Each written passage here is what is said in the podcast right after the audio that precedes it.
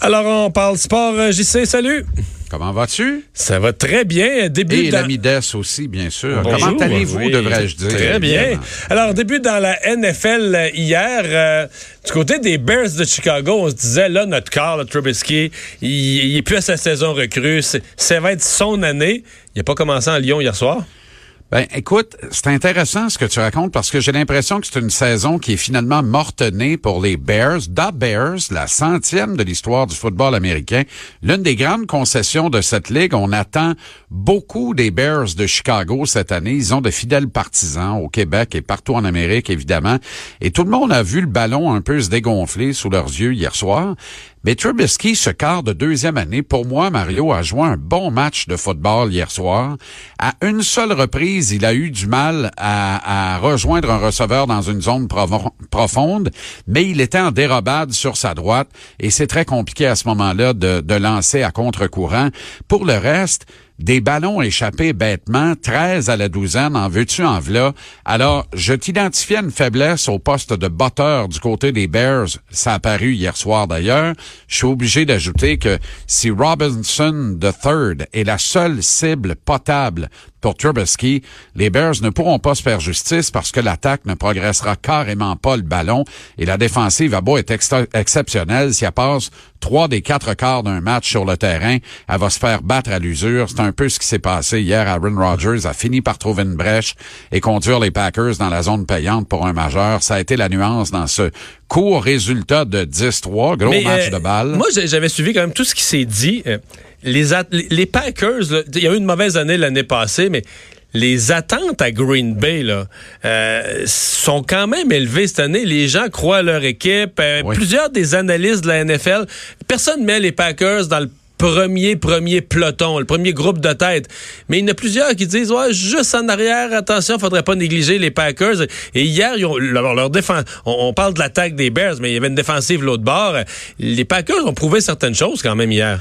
Dans le jargon, c'est ce qu'on appellerait un sleeper, autant qu'Aaron Rodgers peut être considéré comme un sleeper. Avec le coach recru Matt Lafleur, qui a été remercié dans les rangs collégiaux et qui dirigeait hier un premier match en carrière dans la NFL à titre d'entraîneur-chef, moi, je pense que c'est là où ça va jouer. Tu sais, il y a eu un manque de synchronisme en attaque de la part des Packers également hier soir, mais ça, on va mettre ça sur le compte de l'inactivité de Rodgers pendant les matchs pré-saison, ce qui est de plus en plus le cas d'une majorité. Voilà pourquoi la NFL, d'ailleurs, songe à élargir le calendrier à 18 matchs, retrancher deux matchs pré-saison et ajouter deux matchs au calendrier régulier. C'est pour voir les joueurs pertinents, dominants, les vedettes sur le terrain plus tôt. Mais euh, j'ai pas, les- ça va être tout un bras de fer avec l'association des joueurs qui en a plein des baskets à 16 matchs puis qui veut rien savoir pour l'instant d'étirer à 18 rencontres. Alors, faudra voir comment ça va tourner pour les Packers, mais c'est un sleeper de, de bons choix, effectivement. Voilà une équipe qui pourrait se faufiler dans une conférence nationale où les favoris pullulent. il y a Ouais. les Eagles de Philadelphie également qui sont non négligeables. Les gens voient les Saints de la Nouvelle-Orléans euh, plus gros que, que, que l'an dernier, si ça se peut. Moi, j'ai du Les mal avec Rams. celle-là. là. Les Rams de Los Angeles, personne n'en parle, Mario.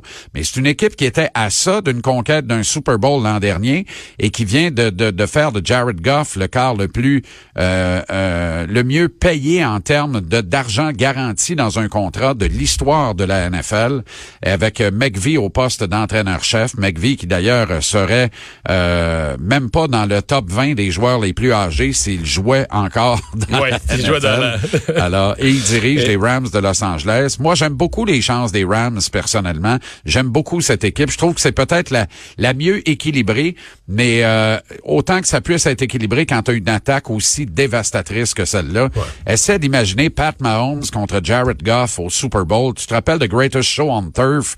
Avec Kurt Warner, le commis d'épicerie, alors que les Rams étaient à Saint-Louis à l'époque. Mais là, tu pourrais l'avoir en version trouble en double. Mahomes, les Chiefs et Goff et les Rams dans un Super Bowl avec 75 points. Ça nous changerait de l'an dernier puis ça nous ferait du bien. Ouais. Parlons tennis euh, parce que c'est vraiment stimulant. Je pense que tout le monde au Canada euh, est à la fois fier, euh, enthousiaste de voir Bianca Andreescu qui se ramasse dans une, on peut dire une finale des générations? Ben, elle joue contre sa mère. Ouais. quand, quand, quand Serena Williams a remporté son premier US Open, Quel âge avait Bianca Andreescu n'était pas née. Pour vrai? C'était en 99. Elle avait, à l'époque, euh, elle venait tout juste d'avoir 19 ans, euh, Serena Williams, et c'est exactement l'âge qu'a Bianca Andreescu actuellement. Williams, fou, hein? qui ne tarit pas d'éloges. T'as vu ce qu'elle a dit sur Andreescu? Elle dit, c'est une spécialiste pour jouer dans la tête de ses adversaires. Elle mélange les coups, elle maîtrise, elle a un arsenal de coups qu'elle maîtrise qui est phénoménal. Et elle dit, c'est vraiment l'avenir du tennis féminin. Et le tennis féminin est en de bonnes mains si l'avenir, c'est Bianca Andreescu. Alors, elle sait qu'elle aura fort à faire parce que, mais en même temps, il y a des plateaux tellement importants. 107e victoire au US Open, elle deviendrait la record woman euh, en termes de victoire en simple au US Open dans ce prestigieux tournoi du Grand Chelem. Elle partage le record de 106 actuellement avec la légendaire américaine Chris Evert et elle pourrait remporter pour la septième fois le US Open. Elle a six titres en, en poche jusqu'à maintenant et c'est là aussi un record qu'elle partage avec Chris Evert. Fait que là, elle a deux plateaux très Oui. importants et elle peut devenir la tenniswoman la plus décorée également de l'histoire des tournois du Grand Chelem avec un 27e titre. Elle se rapprocherait de ce record parce que là, elle n'a pas beaucoup gagné de titres du Grand Chelem depuis son congé de maternité. Elle dit que c'est de plus en plus difficile la conciliation travail-famille parce que elle dit si les gens pensent que lorsque je ne joue pas, je me repose, lorsque je, je, je me repose davantage lorsque je joue. Quand je ne joue pas, je m'occupe euh, de mon enfant et, euh, et, et ça m'occupe et ça, ça lui fait beaucoup de bien, ça lui fait plaisir de le faire, mais en même temps, Évidemment, ça dévie un peu le focus de ce qui se passe sur les courts. Alors, c'est la reprise du rendez-vous historique raté de la finale de la Coupe Rogers ici à Toronto, alors que euh, Williams, ne pouvant se faire justice, avait été contraint à l'abandon sur blessure. Ça avait pavé la voie à la victoire d'Andrescu qui a été titré donc au Canada. Mais là, cette fois, Williams se dit en meilleure forme et prête à faire face à la musique. Moi, je m'attends à une bataille de tous les instants, de tous les diables. Ça va se dérouler à compter de 16 heures demain. Et la beauté avec Andrescu, elle peut perdre le premier set et tirer de l'arrière dans le deuxième. C'est pas fini. Par 4 à 1. Et il n'y a rien qui est terminé. Hier, elle a gagné en 2-7, Mario, mais elle perdait 4 à 1 au deuxième set. Quand elle a ramené ça à 5-5, dans le tête de l'adversaire, là, tu sais que les carottes sont cuites. Tu sais, t'as perdu le premier set, tu menais le deuxième 4 à 1, tu voulais te reposer le reste du deuxième, garder tes énergies pour attaquer avec force le troisième set, puis tu te réveilles ce matin en disant, ben coudon, j'ai même pas gagné le deuxième, qu'est-ce qui s'est passé? Ben il s'est passé que t'as the next big thing devant toi, la prochaine grande star des plateaux de tennis féminin, et c'est une Canadienne, Bianca Andreescu, euh, que, que, l'on nous garde de, de, de la malveillance autour de, de ces athlètes seuls, des athlètes individuels euh, autour desquels euh, viennent s'agglutiner les mécréants et autres peu recommandables lorsque le fric arrive. Tu sais, Bianca Andreescu, si elle gagne demain contre Serena Williams, va se lever lundi matin dans la peau de la cinquième joueuse au monde avec plus de fric engrangé depuis le début de la saison 2019 qu'elle n'eut pu jamais rêver d'en gagner durant toute son existence. Ouais, c'est ça. C'est fantastique. Là.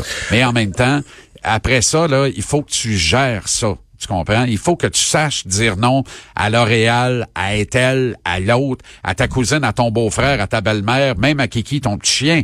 Il faut que tu gardes ton focus à la bonne place pour au moins cinq ans. Le temps de dire, ben, j'étais une superstar du tennis et ça, personne ne pourra me l'enlever à jamais. J'ai pas été la saveur du moment. Je me suis installé, j'ai dominé pendant euh, trois, quatre, cinq cycles complets d'un an sur le circuit de la WTA. La dernière à avoir fait ça, c'est évidemment Serena Williams et elle est encore là. Alors, est-ce que Andrescu va détonner du reste des jeunes stars qui ont popé depuis quelques années et qui, euh, qui peinent à prendre la première place des podiums tournoi après tournoi? On Elle a tout pour le faire, en tout cas. Hey, JC, bonne émission, 17h TVA Sport. Bon week-end. Merci les gars, bon week-end à vous, à lundi. Bye bye.